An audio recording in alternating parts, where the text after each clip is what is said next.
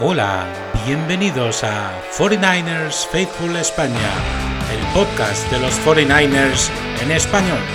Empezamos.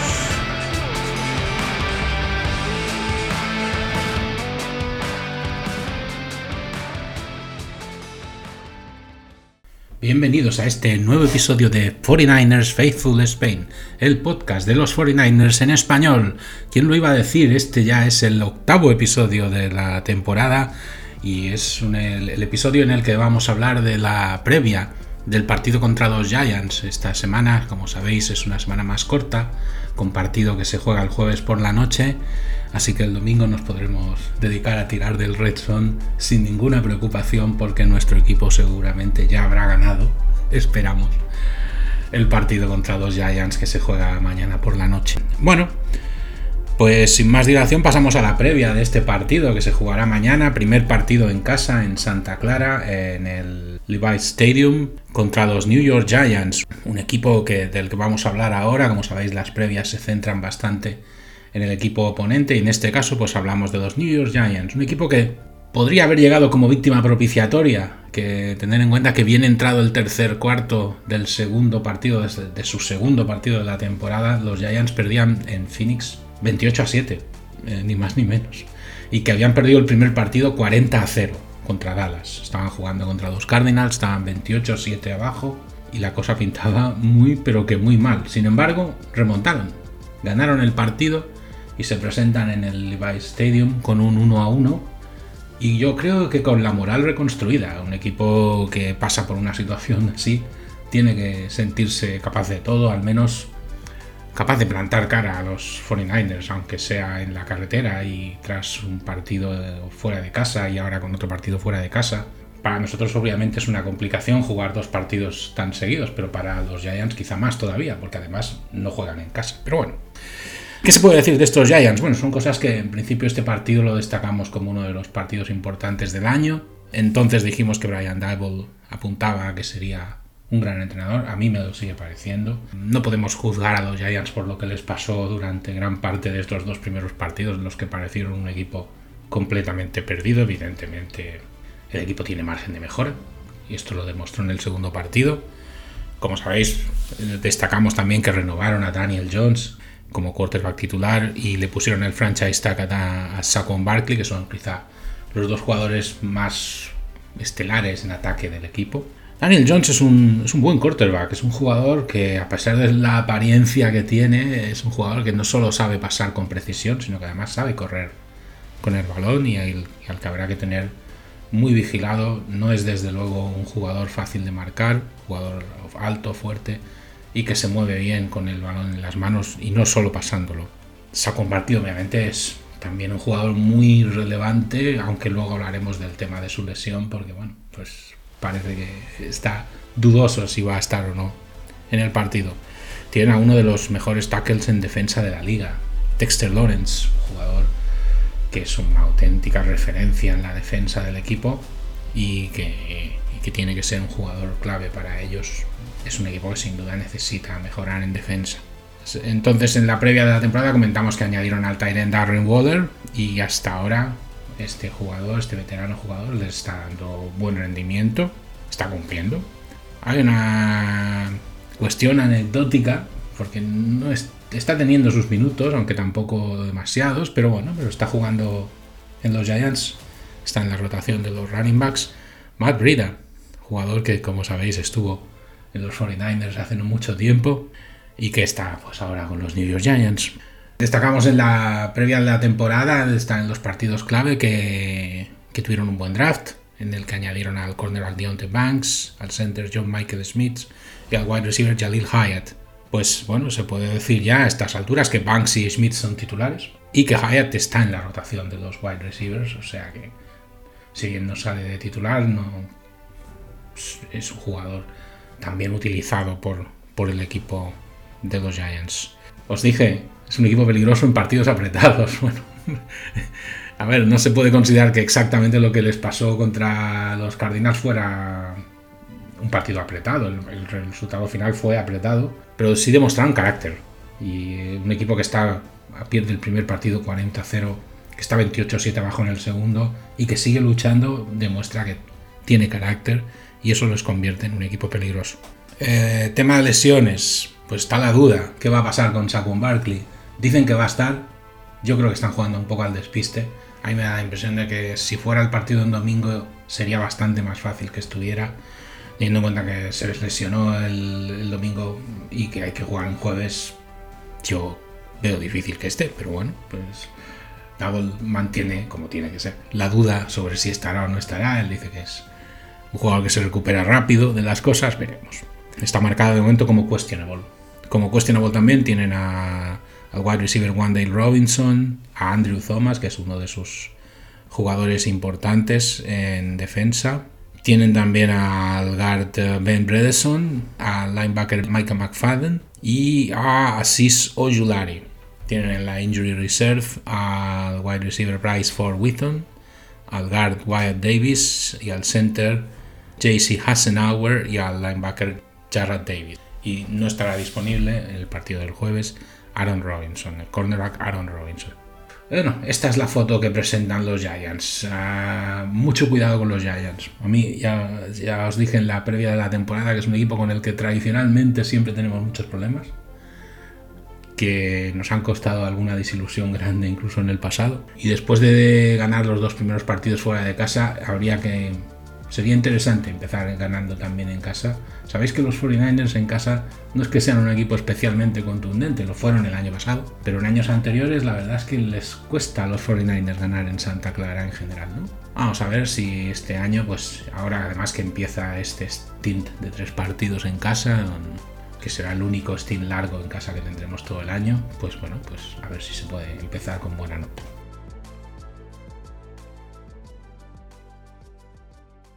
Bueno, vamos a hablar de curiosidades esta vez. Vamos a cambiar de registro porque como el partido se juega en Santa Clara, vamos a hablar de cosas de San Francisco, de la Bahía. Y vamos a empezar por lo más icónico. Ya he hablado alguna vez del Golden Gate, pero vamos a hablar de curiosidades del Golden Gate. Por ejemplo, antes de que el Golden Gate existiera, eh, ¿qué había? Pues nada. Pregunta absurda, respuesta más absurda si cabe, ¿no? Antes de la existencia del puente, la única manera de ir desde San Francisco al Marin County era con barcos, era en barco. Y esto no era ideal, ya que había un cierto nivel de población y de necesidad de moverse de orilla a orilla de la bahía, así que era necesario pues eh, pensar en, algún método. Y la idea, obviamente, era un puente. El puente costó 35 millones y medio de dólares y fue eh, construido sin gastarse todo el presupuesto y además más rápido de lo que se había planificado. No, no como suele ocurrir con este tipo de obras que se suelen complicar mucho, no fue el caso esta vez.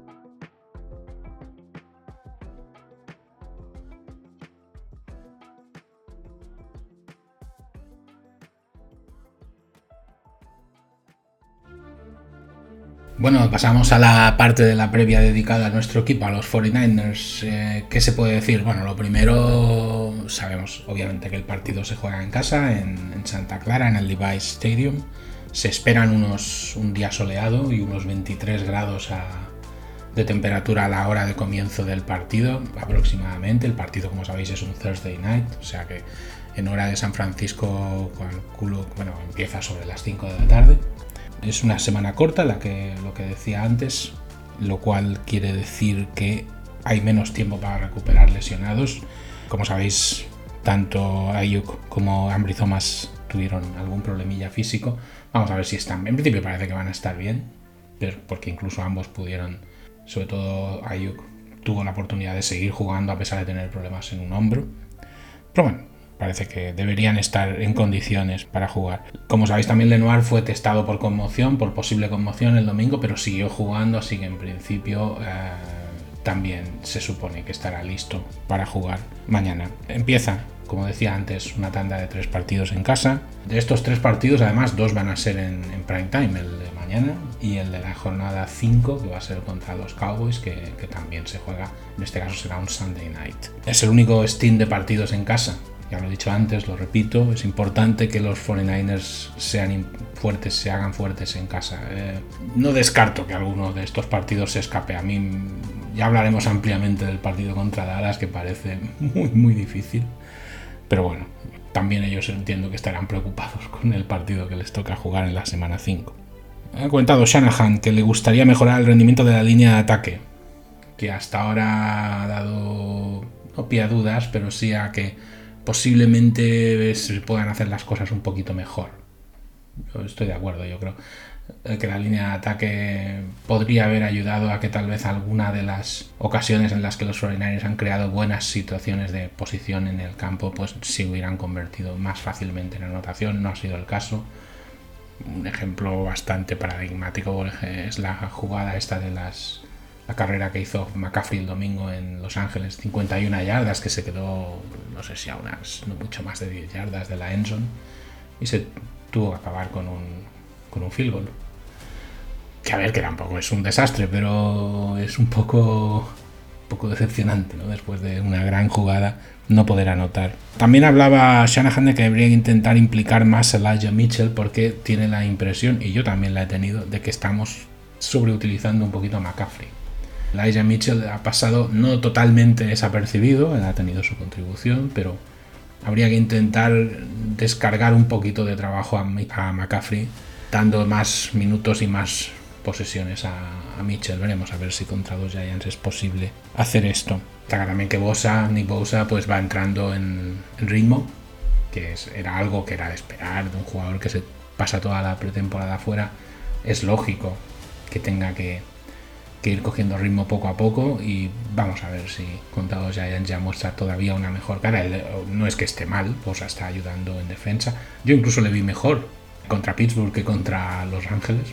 Aunque sí que es verdad que los, contra Los Ángeles toda la defensa lo pasó mal en la primera parte, no solamente vos, así que tampoco hay motivos de gran preocupación en ese sentido. También se ha hablado de Jay Moody, que hasta ahora está muy bien, empezando ya a hacer olvidar estos problemillas que tuvo al inicio de la pretemporada. Hay que tener en cuenta que estamos hablando de un jugador sobre el que se han puesto bastantes miradas. Recordemos que es un kicker elegido en tercera ronda, lo cual es inusual. Que sustituye además a un jugador tan válido como Robbie Gould. Así que, bueno, pues que lo vaya haciendo bien ya en condiciones de fuego real como hasta ahora, pues obviamente son muy buenas noticias. Y algo más, pues una noticia de personal, y es que los 49ers han fichado al cornerback Anthony Brown, que jugó 7 temporadas con los Cowboys, fue titular 69 partidos, han firmado un contrato de un año con este jugador, con Anthony Brown.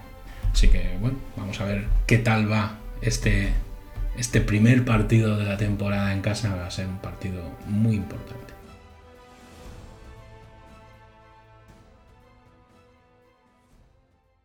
Vamos un poco a la, crónica oscura del, Golden Gate, porque el Golden Gate tiene también sus, cositas inquietantes. Por ejemplo, el Golden Gate, mientras se estaba construyendo, se, además de construir el puente, se montó también una red de seguridad que se puso bajo la parte del suelo del puente, que eh, tenía un tamaño de unos aproximadamente 3 o 4 metros más ancha que el puente, que la anchura del, puente, y unos también unos 5 metros más larga que la longitud del puente. ¿Cuál era la idea? Que si se caía alguno de los trabajadores, pues no hubiera una desgracia. La verdad es que fue útil. Hubo desgracias personales en la construcción del puente, pero esta red funcionó y salvó bastantes vidas. Sin embargo, el Golden Gate tiene una historia bastante oscura de suicidios y es que se estima que aproximadamente desde que se abrió se han suicidado como 1.500 personas en el Golden Gate lanzándose a la bahía desde el puente. No es fácil contar estas cosas, pero se supone que es el lugar donde se han cometido más suicidios del mundo, lo cual es un poco inquietante y un poco oscuro, pero es una estadística y es lo que hay.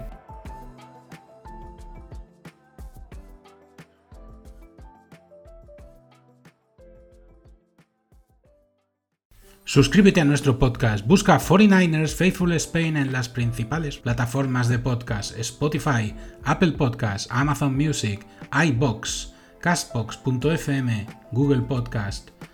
Los enlaces a todas estas plataformas disponibles en nuestra página web 49ersfaithfulspain.transistor.fm. Estamos también en X, antes conocido como Twitter e Instagram. 49ers Faithful ES en los dos casos.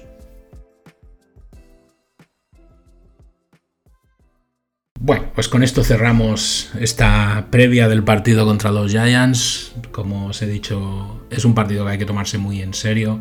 Es un rival tradicionalmente difícil. Es un rival que va a venir, ya lo he dicho varias veces, a tope de motivación después de lo que les pasó con, los Cardinals el domingo. Eh, o sea, parece mentira, pero nos íbamos a encontrar un equipo totalmente deshecho diría yo, si les hubiera caído la tunda que les estaba cayendo después de perder 40-0 el primer día. Y nos encontramos con un equipo que ahora yo creo que se cree capaz de todo. O sea, lo digo en el sentido positivo, es decir, un equipo que remonta un partido que estaba tan, tan complicado después de perder tan contundentemente el primer día. La verdad es que es un equipo que tiene, yo por narices, tiene que estar muy motivado.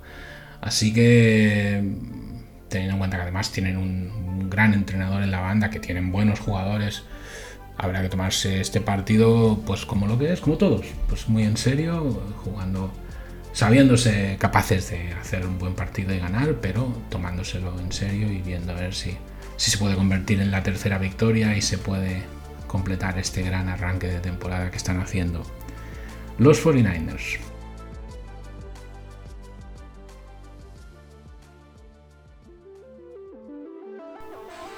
Y con esto acaba este episodio. No olvides suscribirte a 49ers Faithful España. Espero que te haya gustado. Adiós.